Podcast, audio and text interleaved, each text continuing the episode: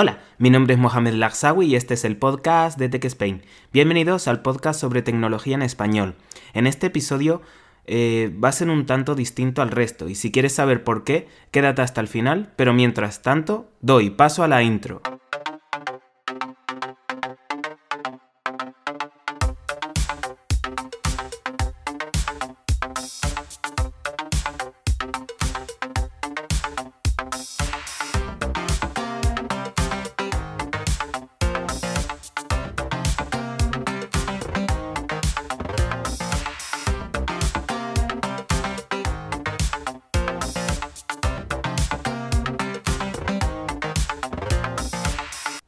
Quería contaros antes de empezar a hablar y es que cada uno puede hacer con su vida lo que considere oportuno.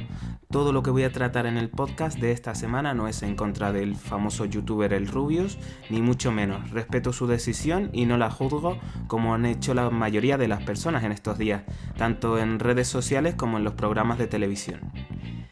Eh, pues bueno, como ya habéis escuchado en este pequeño parrafito que os he dicho, que os he comentado, eh, mucho se ha hablado en estos días sobre que uno de los youtubers más famosos de España haya decidido irse a vivir a Andorra. Pero no solo es eso, sino que últimamente estoy viendo muchos anuncios en cualquier plataforma, tanto de televisión como de internet, en el que te ofrecen la oportunidad de vender lo que ya no usas. Pero nadie te informa de las implicaciones fiscales que eso supone. Eh, pues entonces comencemos con el tema de irse a Andorra. Mi opinión es simple, tal y como dije antes, que cada uno se vaya a vivir o que haga con su vida lo que quiera y donde le parezca. Como he dicho, muchos ha hablado ya en estos días. La cuestión es que en los distintos medios han salido personajes públicos y o cargos importantes eh, argumentando lo que le podría suceder a ese youtuber o a cualquier persona que se fuera a Andorra porque no tributa en España. Eh, pero eso es cierto. Eh, la idea de meter miedo, amenazar públicamente a cualquier persona, ya sea famoso o cualquier ciudadano, no está bien visto.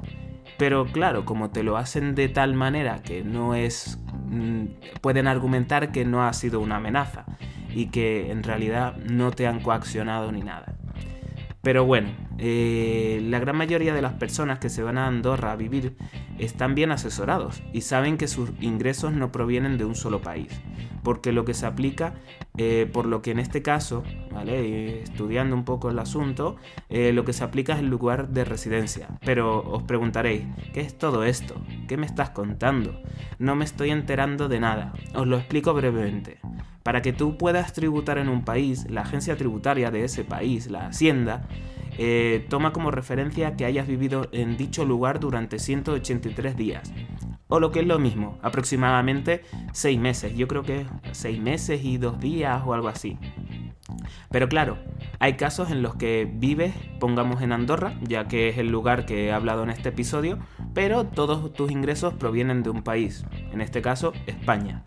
Eh, la agencia tributaria va a decir, perfecto, eh, ya tengo un argumento eh, para reclamarte a ti, persona que vives en Andorra, indicándote que todos tus ingresos provienen de España, por lo tanto eh, tienes que tributar en España y, por, encima, si es mucho dinero y supera el importe establecido en la ley, pueden incluso decir que estás generando un fraude fiscal.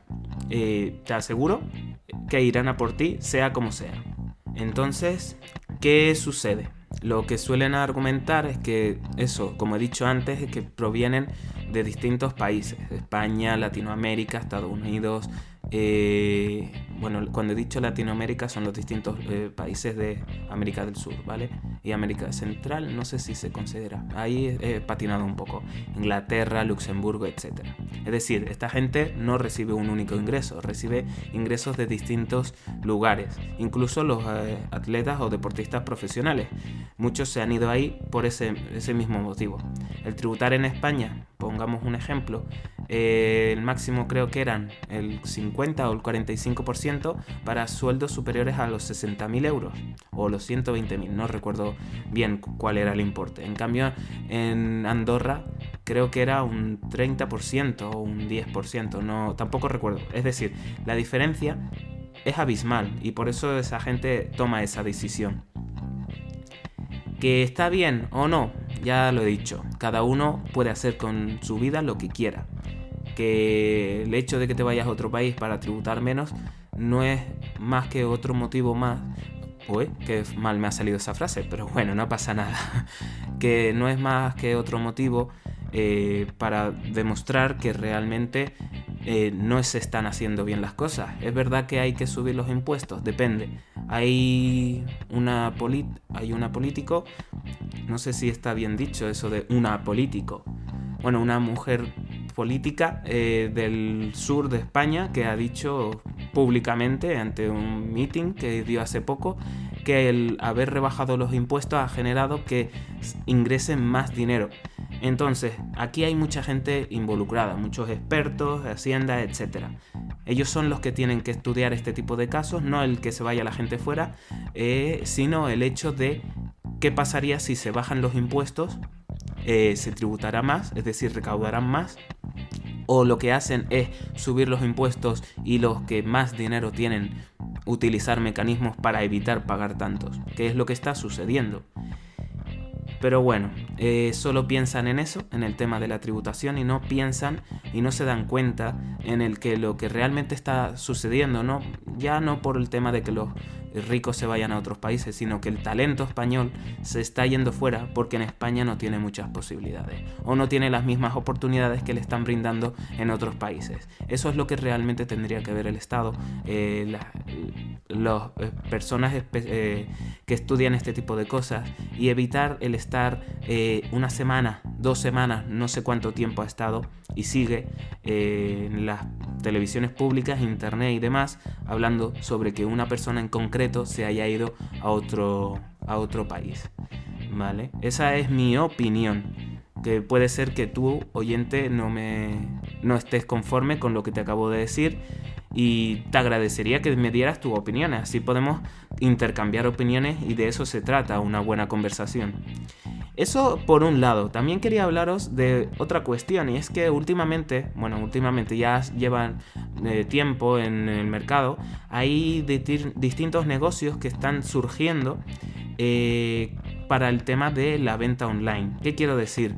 Eh, por ejemplo, hay aplicaciones como Wallapop, Vinted, Vivo, que hoy se ha eh, que, hace un año o así se fusionó con Mil Anuncios y ahora es Mil Anuncios, así como eBay, entre otras cosas.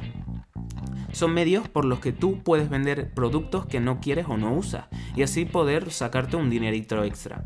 Por lo menos así es como se publicitan, pero ¿Estás obligado a tributar por ello? Hace un año o dos, o incluso en el. Sí, en el 2018, si no me equivoco, eh, la agencia tributaria española advirtió que estaba iniciando gestiones para investigar a todas aquellas personas que utilizaran estas aplicaciones, eh, en donde podían vender productos de segunda mano, y reclamarles lo que por ley les corresponde pagar en concepto de tributos. Pero, ¿estoy obligado a pagar impuestos? Te preguntarás.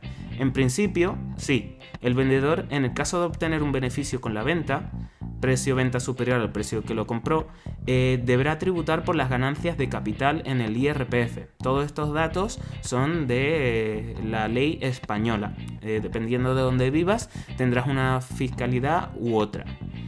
IRPF que van desde, los desde el 19% al 23%, dependiendo de los ingresos o los beneficios que obtengas sobre dicha venta.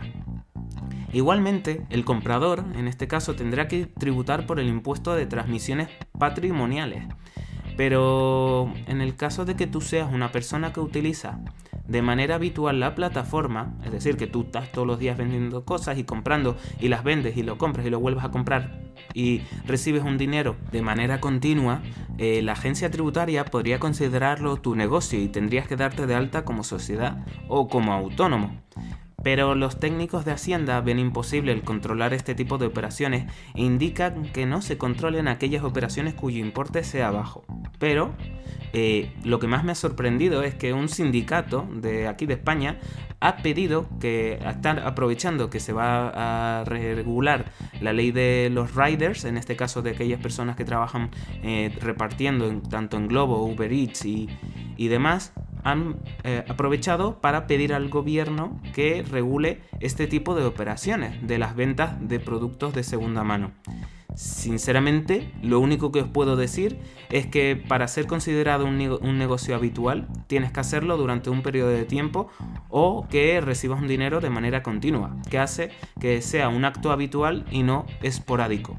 Por lo tanto, mi opinión es que no lo hagas de manera habitual, que lo hagas de manera esporádica que no soy un asesor financiero, no soy un asesor fiscal, por lo tanto es un, es un único consejo, eh, agencia tributaria, espero que no me digas nada, yo no estoy haciendo nada malo, tan solo estoy dando mi opinión, pero hay que tener cuidado con este tipo de cosas porque siempre que, vas a, que van a por ti, si han encontrado una, un fallo en tu gestión, un fallo me explico a una debilidad y pueden atacarte por ahí, lo harán. Por lo tanto, mi consejo, ten cuidado, vende, sigue utilizando la aplicación sin ningún problema, pero que sepas que pueden reclamarte impuestos. Yo no la uso, ni Vinted, ni Wallapop, ni ninguna de esas. No uso eso, todo lo que compro eh, lo uso hasta que ya no se puede usar más, es decir, que ya se rompa, por lo tanto no puedo vender algo que ya está roto. Así que bueno, hasta aquí el podcast de esta semana, un capítulo en el que hemos tratado temas financieros y temas tecnológicos. Y la verdad es que ha estado bien. Si os ha gustado, dadle al like en la plataforma desde la que me escuche. Déjame un comentario sobre tu opinión al respecto. Al igual que dije antes, también si quieres darme tu opinión sobre lo de irse a Andorra a vivir, yo te lo agradecería. Eh, y recuerda, sígueme tanto en Twitter como en Instagram, tan solo tendrás que poner Tech Spain y os saldrá. Antes de irme os quería decir una cosa, es muy importante que tengáis educación financiera. No digo al nivel de ingeniería financiera y que hagáis un modelo de valoración de empresas, no, no, no, no, sino que sepáis lo esencial para que podáis, podáis actuar de manera adecuada en vuestro día a día. Y con esto os espero en el próximo episodio aquí, en el podcast de Tech Spain. Hasta otra.